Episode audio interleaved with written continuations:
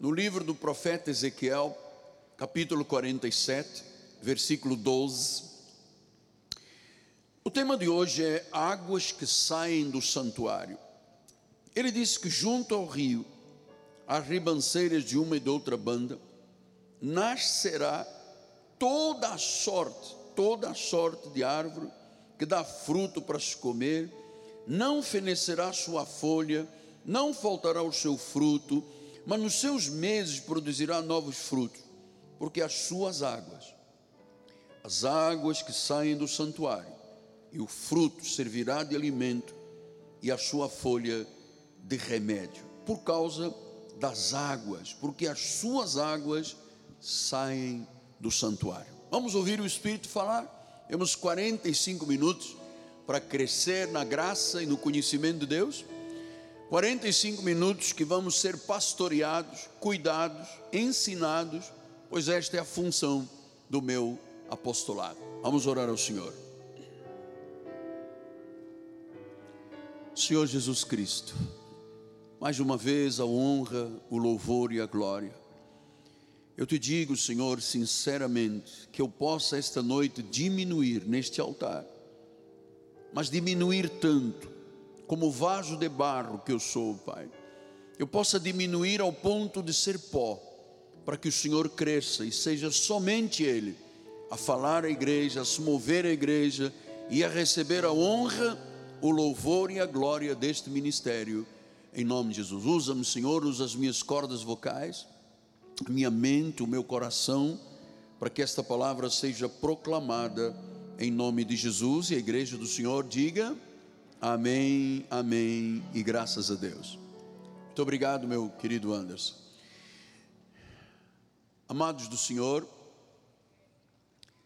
santos, preciosíssimos, eleitos de Deus, pedras que vivem em amor predestinados, noiva de Cristo, noiva de Cristo, sem mancha, sem rugas e sem defeitos. Ou seja, Ninguém mais neste ministério está debaixo da lei. O do pecado não tem domínio sobre nós. Meus filhinhos em Cristo Jesus. Estamos já desde a passagem do ano, é, seguindo é, de forma perseverante e ousada a profecia, especialmente aquela que nos trouxe a inspiração de vivermos um ano de restauração. Ah, o que se passou com Ezequiel 47? Depois de muito tempo de desprezo do povo judeu aos mandamentos de Deus, depois de profanarem os seus altares, depois de se voltarem para o mundo pagão, Deus permite que o povo de Jerusalém sofresse no exílio e no cativeiro. Foi um ataque sírio, sírio e um ataque babilônico. O povo do norte foi para a Babilônia, o povo do sul para a Síria, e ali ficaram 70 anos de isolamento, exílio, cativeiro e sofrimento. E Deus levanta o profeta Ezequiel, ele concede uma grande visão. O livro de Ezequiel é um livro tremendo alguns capítulos muito difíceis de interpretar, mas Deus levantou este jovem que estava sendo preparado para o sacerdócio, para ser profeta no exílio e no cativeiro, e trouxe a esperança. Ele profetizou a respeito de restauração, que o povo voltaria do cativeiro da Babilônia, iria voltar para Jerusalém, Jerusalém seria reconstruído e o templo reconstruído e o altar seria predominante na vida daquele povo. Então nós entendemos que o Senhor adequou essa palavra profética, trazendo para nós no século 21, para nós todos sabermos que esta graça maravilhosa, esta unção do Espírito Santo, estas águas que saem do santuário, trazem provisão, trazem restauração trazem frutos e diz que as folhas são remédio. Olha que bênção nós termos recebido esta palavra, pastor Wilson. A convicção e a certeza de que no meio dessa pandemia há esperança. E o Senhor vem nos falando já há alguns dias que nós acreditássemos, e eu creio nisto, eu já estou acreditando desde o primeiro momento, que nós vamos ter um futuro muito melhor do que os melhores anos da nossa vida do passado. Eu recebo essa palavra. Isso se chama restauração, as águas da graça. E eu creio, amados, que nós não podemos viver esta plenitude dessa graça, nós não podemos viver este rio que sai do altar e passa pelo templo, sem nos apercebermos do que Deus valoriza. E desce o Senhor que Ele tem coisas que valoriza tanto: o culto, a família, a, a nossa fidelidade, a nossa alegria, a nossa oração, mas especificamente a graça de Deus tem a ver com as doutrinas. As águas que saem do altar têm a ver com as doutrinas da graça de Deus. E eu queria esta noite falar de um assunto muito importante que a igreja tradicional está longe de entender. Porque existe um evangelho para a circuncisão, judaizante, e existe um evangelho para a incircuncisão, Paulo para os gentios. O evangelho de Pedro era para os judeus, então os judeus, você sabe, judeus seguiam a lei, eles tinham dez mandamentos, tinham 603 mandamentos com cerimoniais. Ali havia sacrifícios, Havia ali abluções, batismos, vigílias, paga o preço, porque foi um pacto para a graça. E a igreja atual, do novo pacto, é ordenada por Deus que se afaste de Moisés, se afaste de tudo aquilo que diz respeito à lei de Moisés, com os seus 613 mandamentos. Então, a pergunta que entra nesse momento e cabe está em 1 Timóteo 1, 8 e 9. Paulo disse assim a Timóteo: Sabemos, porém, que a lei é boa. Então, existe alguma coisa naqueles mandamentos, não nos 613 que eram para a carne, mas naqueles dez mandamentos ele diz: a lei é boa, a lei tem alguma coisa importante, se ela ou se alguém delas se utiliza de modo legítimo. De modo legítimo. Não é de modo errôneo, é de modo legítimo. Portanto, eu não posso olhar a lei, eu não posso olhar os 603 mandamentos, os sacrifícios, as cerimônias e achar que isto é para a minha vida. Isto é errôneo. Diz que a lei é boa, quando se utiliza de modo legítimo. Ele diz no versículo número 9: tendo em vista que não se promulga a lei para quem é justo. Então, primeira coisa que você tem que saber é que tudo que faz parte dos 613 mandamentos mosaicos da lei judaizante, diz que não são para nós, porque a Bíblia diz que não se promulga a lei para quem é justo. Então a igreja de Jesus tem andado por séculos atrelada à lei, quando a Bíblia diz que a lei não é para o justo. Então quem é o justo?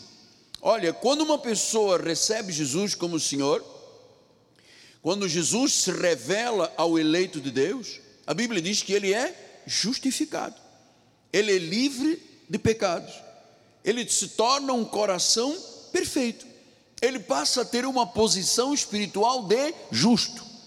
Então, eu sou justo, o Senhor é justo, porque você tem Jesus como Senhor, Ele já nos justificou de todos os pecados. Eu não tenho que andar catando pecado na minha vida, eu já sou justificado, nós já fomos lavados, nós já fomos limpos pelo sangue de Jesus. Agora ele diz: se não é pro justo, porque nós já fomos feitos justiça, Jesus se fez pecado para que nós nos tornássemos justiça, nos tornássemos justos. Então, para que, que é a lei? A lei é aplicada, agora você vai saber, para os transgressores. Você é transgressor? Diga, não, apóstolo, pelo amor de Jesus. Aos rebeldes, você é rebelde? Não. aos irreverentes, aos pecadores, aos ímpios, aos profanos, aos parricidas, né, aos matricidas que matam pai mãe, aos homicidas. Diz que para estas pessoas, sim, a lei se aplica. Você se lembra no Antigo Testamento que dizia? A alma que pecar, essa morrerá.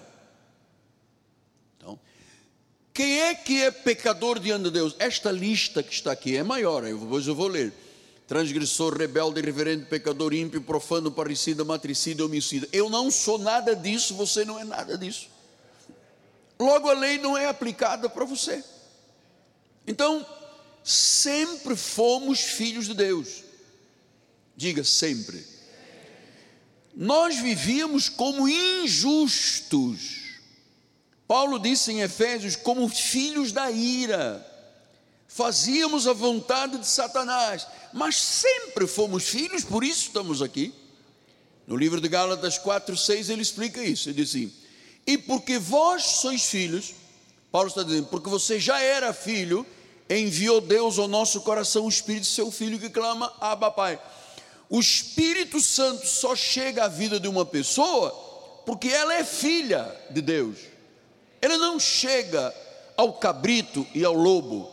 Ele disse: Porque vós sois filhos. Diga, eu sou filho do Deus vivo. Então disse: Por você ser filho, por você sempre ter sido filho, o Espírito Santo chegou à tua vida. Então, ouça agora o que o seu profeta lhe diz. Nós não nos convertemos em filhos de Deus quando recebemos e confessamos Jesus. Nós éramos filhos de Deus, por isso o Espírito nos alcançou. Você sabe onde eu fui alcançado? Em África, há no hospital militar em Angola e Luanda, há no CTI terrível. Diz que Deus enviou o Espírito Santo ao filho, quer dizer que ele só chegou lá porque eu sempre fui filho.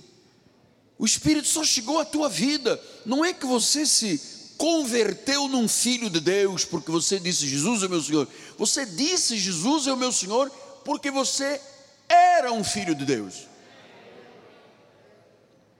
Éramos.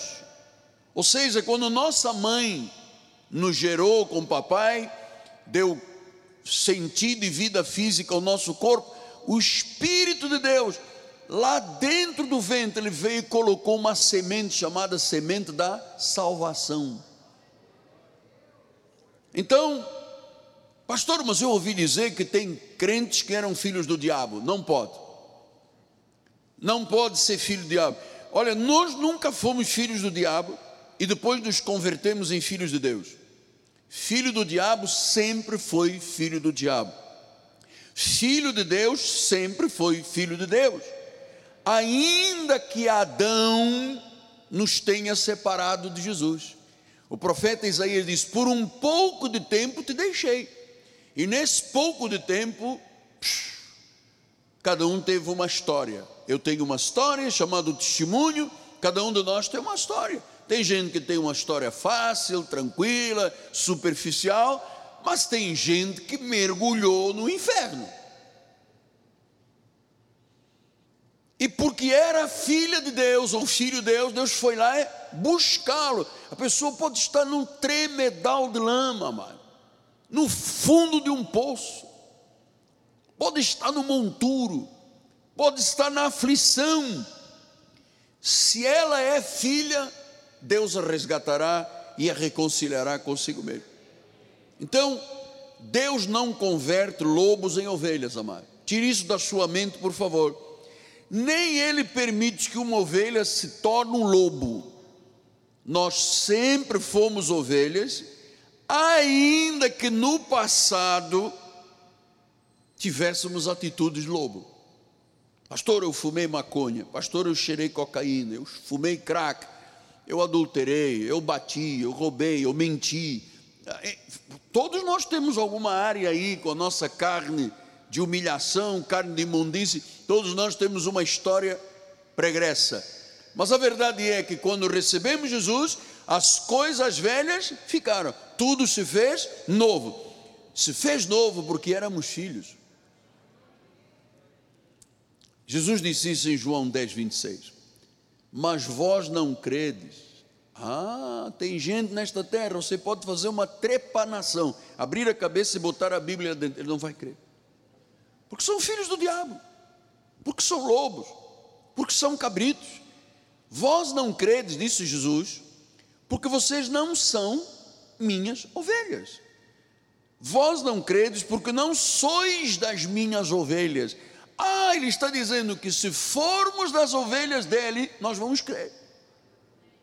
Ainda que alguns tenham estado no espiritismo, na macumba, no candomblé, no catolicismo, na idolatria, na mentira, no ocultismo, diz: se sois das minhas, se sois das minhas, e ele diz depois no versículo 27, as minhas, essas que sois das minhas, as minhas ovelhas, vocês não creem porque não sois das minhas, mas as minhas ovelhas, de quem é ovelha, vai dizendo amém aqui para o altar, ouvem a minha voz. A ovelha, os que não creem, não ouvem. Amados, que privilégio, que honra, Spin, nós termos nascido ovelhas, temos um tímpano ovelino, o lobo, quando ouve dizer, o senhor é meu pastor e nada me faltará, não entende nada. A ovelha entende, está falando de Jesus. Está das minhas ovelhas, as que sois minhas, elas ouvem a minha voz, eu as conheço. E o que, que elas fazem quando ouvem a minha voz? Elas me seguem. Então o justo é essa ovelha aqui, que tinha no passado atitudes de lobo, mas que em Cristo, como ele era filho, como ele era já justificado, quando ele creu, esse mundo de trevas, de pecado, de tudo que nós vivemos no passado, foi tirado da nossa vida. Então diz que é um justo, diga eu sou justo. As igrejas não sabem disso. E doutora Marisa, não sabem, viu irmão então, não sabem tem pregadores que chamam as ovelhas de pecadoras, escravizando-as dentro de ministérios, amados. Isso é dramático e tremendo, por isso nós temos que pregar a última reforma protestante, que não é mais só para a igreja católica, é também no meio evangélico, que as pessoas não se sentem justas. Elas batizam uma vez, batizam duas vezes, batizam três vezes e nunca se sentem o que a Bíblia diz que elas são. Então vamos voltar lá no versículo 9 de Timóteo. Ah, tendo em vista que não se promulga a lei para quem é justo. Então está definido. Aqueles 613 mandamentos não são para nós. Mas são aplicados nos rebeldes, irreverentes, pecadores, ímpios, profanos, parecidas, matricidas e homicidas. Então quer dizer o quê? Nós já não somos pecadores nós temos um corpo de carne, atenção. Mas a nossa posição diante de Deus é de pessoas justas, perfeitas, santas, escolhidas, sacerdócio real. Agora, esta, esta lista aumenta, diz o versículo número 10: é também para os impuros, é também para os sodomitas, para os raptores de homens, para os mentirosos, para os perjuros, e para tudo quanto se opõe à sã doutrina. Quer dizer, quando você vira uma pessoa se opondo àquilo que é são, que é doutrina sã, esta pessoa está debaixo do jugo da lei. Nunca se opõe à graça, amado. Nunca diga que não pode ser assim. Oh, Deus, eh, predestinação, espiritismo. Por favor, não diga isso, são pecados que não têm perdão. Dizer que o que Deus está fazendo é o diabo, amado. Isso é pecado que não tem perdão. O único pecado que não tem perdão é quando uma pessoa diz que o que Deus está fazendo é o do diabo. Não tem perdão. Então diz que os impuros, sodominos e aqueles que se opõem à lei, à doutrina sã. Depois no versículo número 11 ele disse: segundo o evangelho da glória do Deus bendito. Então diz que a sã doutrina é o evangelho da glória de Deus bendito, ele diz, do qual eu, Paulo, fui encarregado de pregar esta palavra aos gentios. Você sabe que um dia os presbíteros de Jerusalém se reuniram com Paulo, Atos 15, e perguntaram a Paulo: Paulo, é verdade que você está pregando que nós não temos mais servir as cerimônias e ritos de Moisés, nem circuncidar o prepúcio dos nossos filhos? E Paulo disse: Não tem mais. Sabe o que, que Paulo ali naquele momento estava fazendo? Apostatando da lei, estava se desviando da lei estava se afastando da lei. Por isso nós entendemos a necessidade de nos afastarmos da lei, porque a lei não é para nós. Nós somos justos. É verdade que às vezes cometemos injustiças na carne. Você sabe, até 1989, o seu profeta era um homem ligado à lei. Eu achava que se podia perder a salvação. Eu escrevi um livro, não acredito na predestinação, dizia a introdução do livro. Cada homem traça o seu destino. Você veja que parvoíce, estupidez. Eu não tinha revelação ainda. Achava que cada homem é dono do seu juízo e cabe ao homem. Olha, o profeta Jeremias diz: não cabe ao homem estabelecer os seus caminhos. Então eu tive que pegar esse livro e rasgá-lo, para poder entender que aqueles temores que eu tinha da lei, aquilo que eu entendi que se perdia a salvação, quando eu recebi a graça de Deus, eu me desliguei da lei. Somos livres da lei, somos livres de condenação, somos livres de maldição da lei. Diga glória a Deus. O Espírito em nós está perfeito, somos abençoados, mas temos uma carne, e essa carne não pode andar à deriva. O fato de eu ter essa garantia de ser um homem justo no meu espírito, eu não posso deixar a minha carne à deriva, porque na lei nós andávamos amedrontados, na graça somos livres livres da escravidão, livres da condenação. Então a lei foi dada para a carne. Nós temos que cuidar da carne. Porque diz que agora a lei é para o fornicário, para o transgressor, para o homicida, para o mentiroso. Mas nós temos um corpo de carne que tem que ser submetido, tem que ser zelado. Você tem que ter vigilância sobre a tua carne. Então o justo não pode mais ter parte da lei.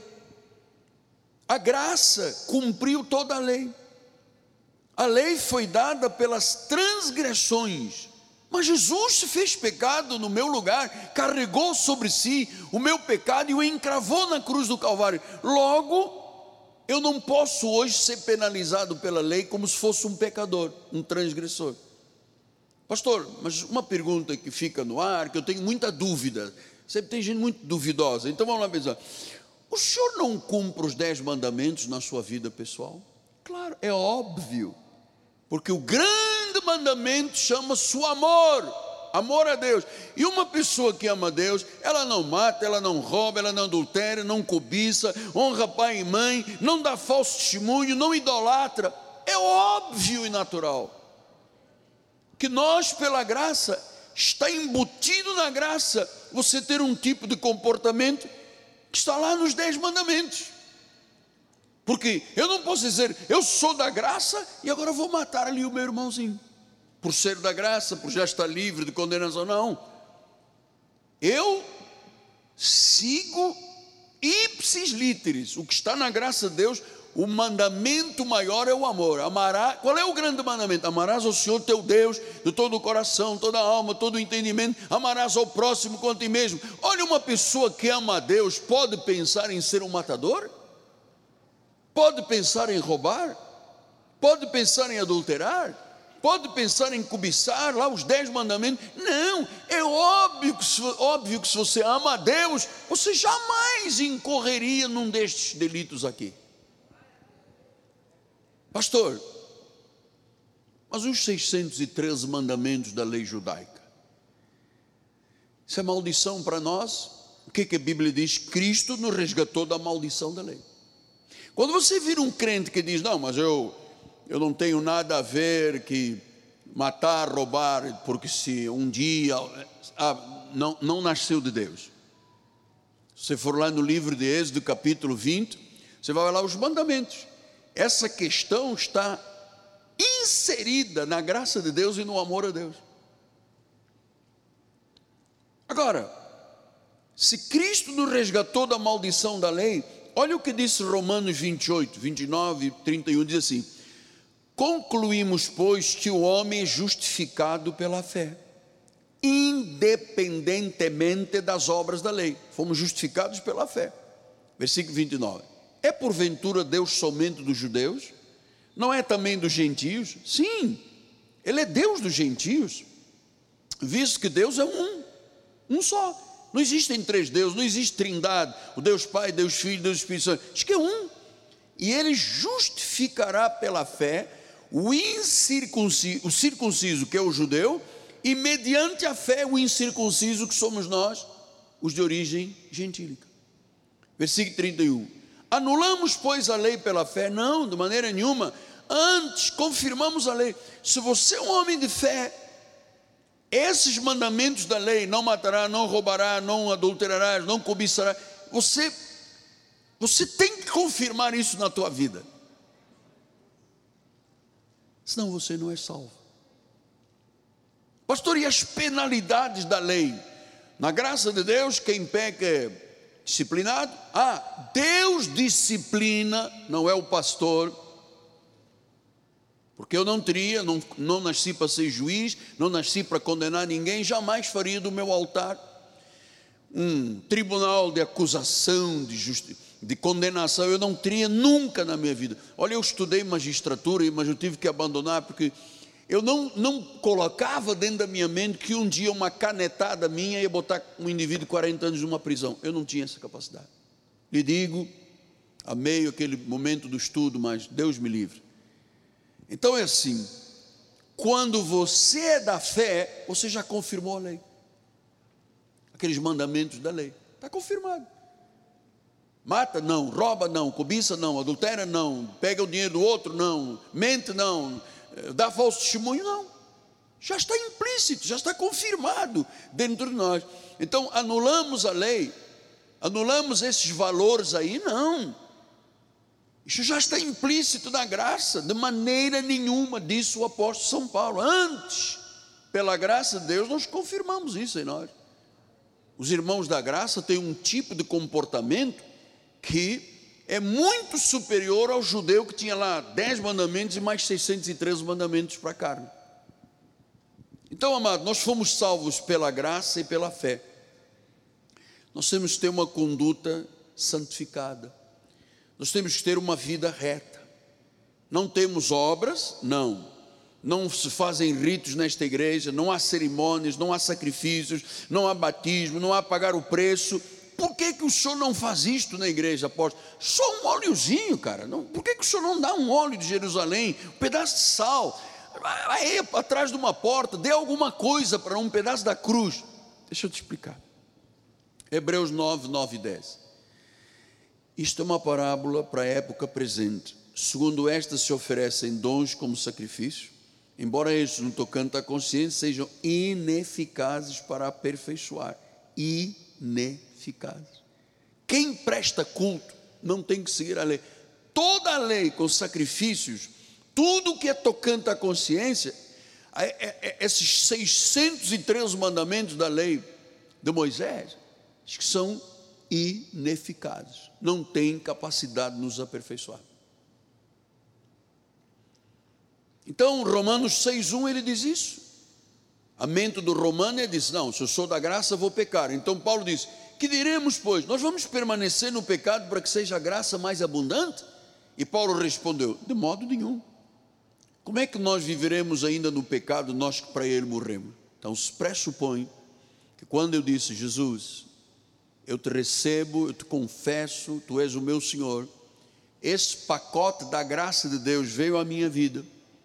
aquele velho homem foi retirado da minha vida, mas eu me mantenho num corpo de carne, não andamos segundo a carne. Mas vivemos neste mundo, temos um corpo de carne. Então, a pergunta é: nós vamos continuar pecando para dizer que a graça nos predestinou e somos livres do diabo? Não. Por quê? Porque nós já morremos para o pecado. Sabe, a igreja aí fora, tradicionalmente, jamais entendeu estas verdades. Por isso é que o povo diz: eu vou jejuar para ganhar poder, eu vou, quanto mais jejuo, mais vou derrotar o demônio, o diabo. Eles vivem nisto porque não se sentem como a Bíblia diz que somos, não vivemos em pecado, acabou, já morremos para Ele. Então, se alguém tem intenções de pecar, ou atos de libertinagem, o problema não é com o pastor da igreja, é com Deus. Nós temos que semear espírito, porque se semearmos carne, nós colhemos corrupção. Amados, ouça, isto é lei imutável. Tudo que o homem semear, o homem colherá. Tudo. Se eu semear para o bem, colho para o bem. Se eu semear para o mal, colho para o mal. Se eu semear para o espírito, eu colho o espírito. Se eu semear para a carne, eu colho corrupção. É óbvio. Então, somos justificados sem as obras da lei sem os tais sacrifícios, as vigílias, os jejuns, os batismos, as abluções, o paga o preço, é, o óleo na cabeça, o sal não sei de que. Eles não temos mais que fazer isso. Estamos livres disso aqui. Isso é condenação. Por isso ele diz em Gálatas 2,16: Sabendo, contudo, que o homem não é justificado pelas obras da lei, porque são ineficazes, a lei é ineficaz. Doutora está entendendo? É ineficaz. Quer dizer que eu posso ficar aqui um mês de jejum, não faz nada. Eu posso começar a lamber o chão todo. Chegou numa prova da minha humildade, então passo a língua aqui neste, neste mármore, neste granito, para te mostrar a minha humildade. Isso não serve para nada. Deus não está esperando nenhum sacrifício meu. O único sacrifício que Deus espera de mim é o culto. O culto Deus quer. Deus criou a igreja disse: é sacrifício santo e agradável diante de Deus. Isto Ele quer. Agora, qualquer outro tipo de sacrifício, ninguém é justificado pelas obras da lei. E sim, se não é pelas obras da lei, é mediante o que? A fé em Cristo Jesus. Também temos crido em Cristo Jesus, para que fôssemos justificados pela fé em Cristo e não por obras da lei. Agora vamos ler juntos. Por obras da lei, Vamos dizer, por obras da lei, ninguém é justificado. Portanto, eu posso bater com a cabeça, posso ficar uma semana sem comer, três dias sem dormir de vigília, eu posso subir no monte, posso ajoelhar em cima do milho, posso rasgar os meus joelhos, botar as patelas para fora, eu posso fazer, sabe, até dar o meu corpo para queimar. Isso não serve para nada. Se não for o amor de Deus, não serve para nada é como bronze, não se ouve. Então a igreja de Jesus acha que não. Aí fora as pessoas estão fazendo não da fé em Cristo, mas da fé em Moisés. O próprio Moisés mandou apostatar, o próprio Paulo mandou apostatar de Moisés. Como é que a igreja traz Moisés para dentro da igreja? Não pode. Diz que quando alguém se converte, ele tira os véus. Não é mais uma uma glória desvanecente, mas é uma glória eterna que é a graça de Deus. Então, se semeia carne, colhe corrupção. Se for desobediente, após, eu sou salvo, eu sou perfeito em Cristo, sou justificado. Mas se eu der uma de desobediente, vem disciplina, vem correção, vem açoito, vem consequências. Ah, esta que é a verdade, esta é que é a verdade. Então em Gálatas 2, 17 a 21 ele diz: Mas se procurando ser justificados em Cristo, fomos nós mesmos achados pecadores, então se eu fui justificado por Cristo, o justo, então quem me disse que eu sou justo não fui eu, foi Cristo, foi a palavra, foi o Espírito Santo. Mas se eu ainda me achar pecador, e achar que preciso passar. Uma irmã um dia, um ano passado, dois anos, lá, chegou aqui e disse assim: A minha vida está toda errada. Você sabe por quê, apóstolo? Porque eu ainda não me batizei nas águas. O senhor vai me batizar? Eu disse: Não, nós aqui não temos batistério. Nós fomos sepultados com Cristo e ressuscitamos com Cristo. Fomos batizados com Ele e ressuscitados na Sua morte. Ah, então eu, eu acho que a minha vida está toda errada porque faltaram as águas. Ela se sentiu o quê? Pecador. Então, se eu fui justificado, aguarde isto aqui, porque isto é arma espiritual. Se procurando ser justificados por Cristo, fomos nós mesmos achados pecadores, se eu me achar ainda um pecador, um verme de Jacó, uma barata tonta na igreja, dar-se ao caso de ser Cristo ministro do pecado? Então, Paulo está dizendo: se você foi justificado por Cristo e você se acha pecador, significa que Cristo é o ministro do pecado. E ele explicou: certo que não. Certo que não. Versículo 18: Porque se torno a edificar aquilo que destruí, se eu destruí a lei, Paulo estava dizendo: se eu destruí a lei, e agora eu torno a edificar sobre a lei aquilo que destruí, eu estou a mim mesmo me constituindo um transgressor. Está vendo? Toda pessoa que segue a lei se constitui, ela mesma é uma transgressora porque ela se constituiu. Versículo de número 19. Porque eu, mediante a lei, eu morri para a lei, diga eu morri para a lei.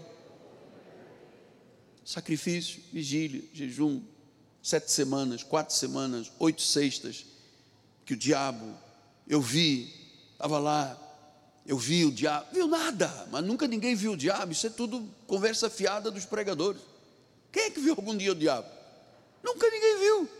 Não, mas, ah, porque se você visse um indivíduo na rua com dois chifres, uma barbinha, um rabinho de seta e uma pata rachada, só, só que o diabo não age assim. O diabo age por mentira, por engano, setas e dardos. Eu, mediante a lei, morri para a lei. Agora eu quero viver para Deus estou crucificado com Cristo. Versículo 20: Logo, já não sou eu quem vive, diga glória a Deus, é Cristo que vive em mim, não é o pecado que vive em mim, não é Moisés que vive em mim, não é Gideão que vive em mim, é Cristo, diga, Cristo vive em mim. E disse: Esse viver que agora tenho na carne, eu vivo pela fé no Filho de Deus, eu acredito naquilo que Deus fez por mim, eu descanso nessa obra, que me, deixa aí, que me, que me amou, ah, Deus me amou, porque eu era filho, e diz que ele se entregou a si mesmo por mim, então ele morreu por mim, morreu por você, morreu por Paulo, morreu pela igreja, morreu pela sua noiva, morreu por todo o povo eleito do Senhor. Depois diz no versículo 21: Eu não anulo a graça de Deus. Diga eu também não. Porque se a justiça é mediante os 613 mandamentos, vigílias, jejuns, pagou preço, sofre, ah, demônio, vi, eu tenho que suar, eu tenho que pagar o preço, eu tenho que sacrificar. Se Cristo sacrificou, quem sou eu? Eu tenho que sacrificar mais. Amado, eu não anulo a graça de Deus. A igreja tradicional anula. Se a justiça é mediante a lei, a pergunta que Paulo foi, fez é: Cristo morreu em vão. Se eu estou achando que Cristo é o ministro do pecado e que eu tenho pecado, por favor, irmão, me leva ali na Lagoa da Barra, porque eu quero tirar todo o pecado. Eu estou dizendo que Cristo não fez nada por mim, o sangue dele não serviu para nada, ele é um ministro de pecado. Isto é forte. Isto é forte, amado. Isto é base, isto é fundamento da graça. Você tem que se ver como Deus diz que te vê. Eu não anulo, amado, nenhum ato da minha vida pode anular a graça de Deus, porque se eu tiver agora na graça, mas começar a praticar coisas da lei, um jejumzinho, uma vigíliazinha, um montinho, pastor e tal, porque o demônio, porque eu vou sacrificar um pouquinho, quem sabe a minha vida está toda errada, mas se eu me batizar nas águas, o erro todo sai. Cristo morreu em vão. E é muito triste, amados.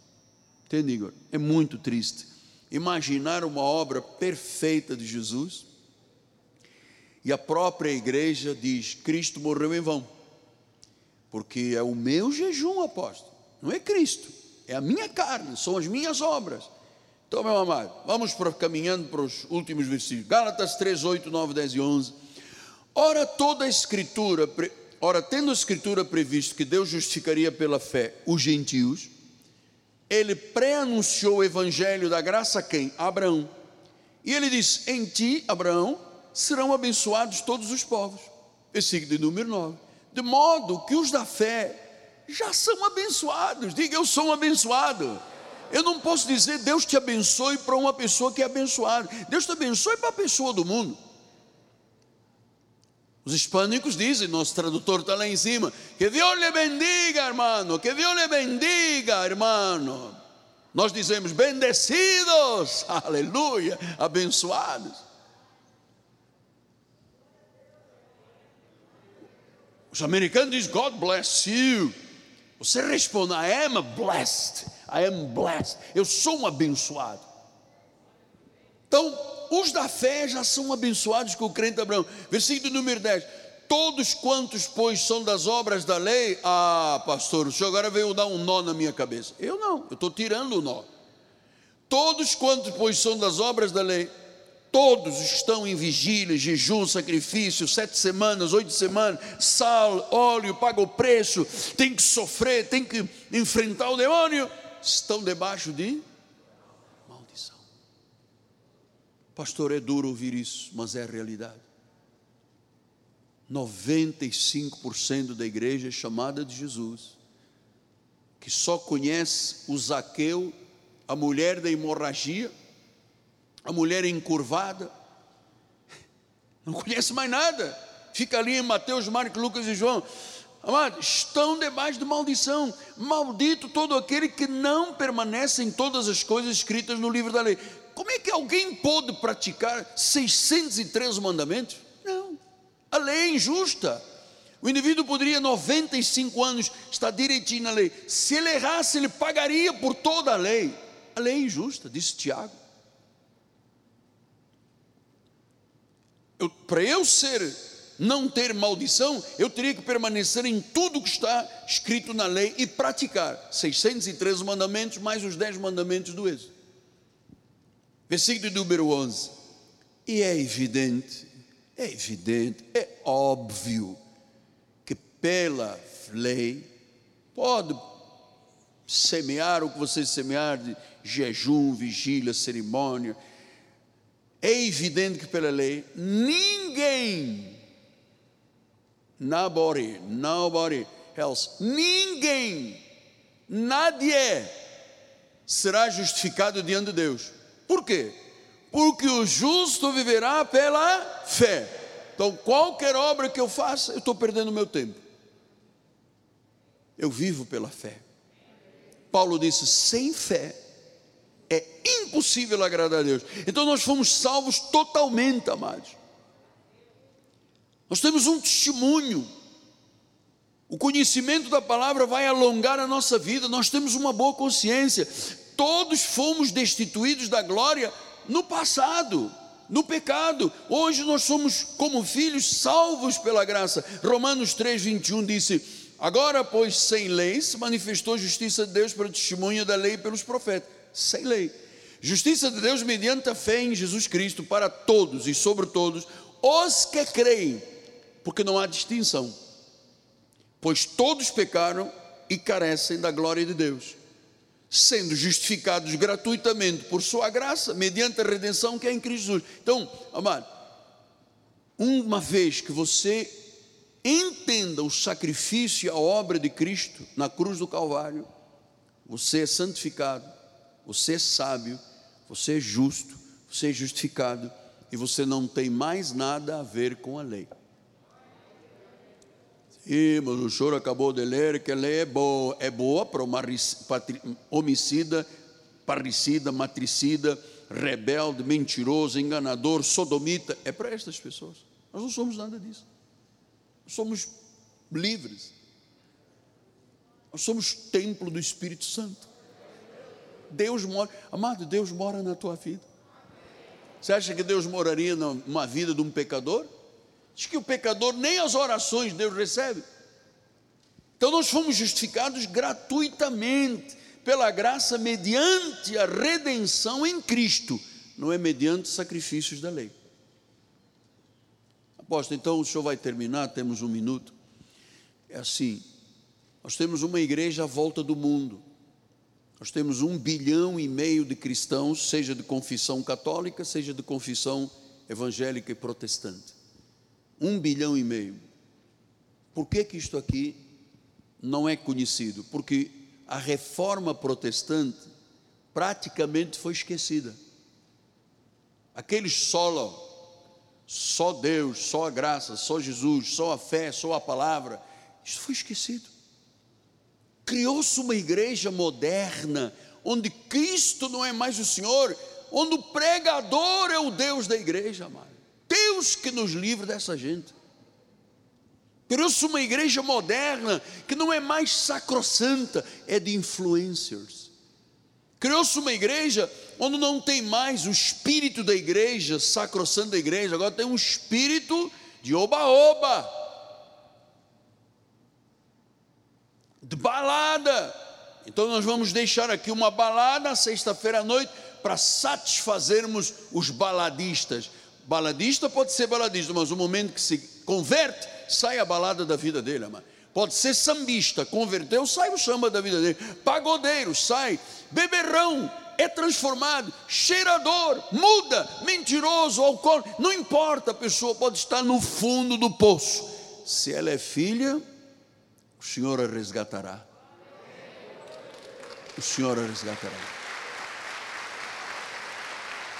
O Senhor a resgatará. Glória a Deus.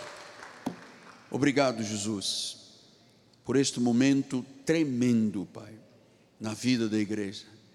Estamos vivendo esta graça maravilhosa, estas águas que tornam saudáveis as águas mortas. Eu sei que esta palavra, Deus, tornou a vida de muita gente saudável, porque se desprenderam da lei, romperam com Moisés e seguirão a vida da fé. Em nome de Jesus, e o povo do Senhor diga: Amém, Amém e Amém. Minha Bispa Nacional, venha ao altar, vamos agradecer a Deus, vamos ficar de pé. Glória a Deus, seja o Senhor exaltado. Minha filha, minha herdeira, mulher de Deus, caráter firme, obediente à palavra, uma filha que me gera muito orgulho. As minhas filhas são o meu orgulho. Você é, em especial, em particular, a minha herdeira de Deus. Deus seja louvado. Vamos continuar a obra do Senhor. Amém. Glória a Deus. Te amo, Pai. Obrigada. Estenda suas mãos para o altar, Senhor, graças te damos, Pai, porque justificados mediante a fé, nós temos paz contigo, Senhor. Obrigada, Pai, porque tu iluminaste os olhos dos nossos corações, para que pudéssemos compreender que nós não podemos anular a tua graça, pelo contrário, nós recebemos, nós somos gratos, Pai, porque recebemos esta graça maravilhosa. Graça que gera repouso aos nossos corações, a nossa alma. Obrigada, Jesus. E agora sairemos da tua casa com alegria, em paz. Nós seremos guiados. Senhor, nós sabemos que o mundo está em guerra a nossa cidade é tão problemática e tão confusa, mas nós podemos ter a certeza que vamos em paz até o nosso lar, Pai. Envia anjos poderosos, Senhor, que ministrem em nosso favor, que nos guardem, nos livrem sempre de todo o mal, dos males visíveis e também dos invisíveis.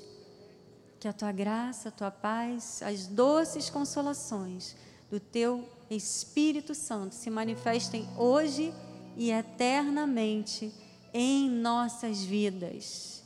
Em nome de Jesus. Amém, amém e amém. Graça e paz.